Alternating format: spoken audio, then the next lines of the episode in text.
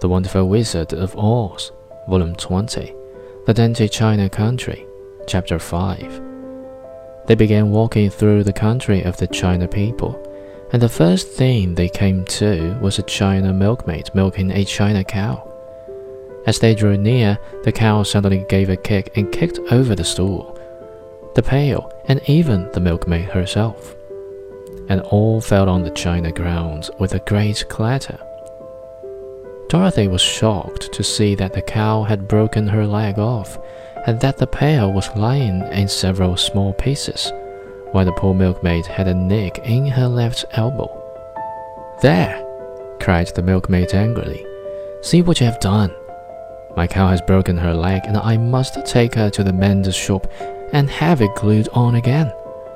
What do you mean by coming here and frightening my cow? I am very sorry, returned Dorothy. Please forgive us.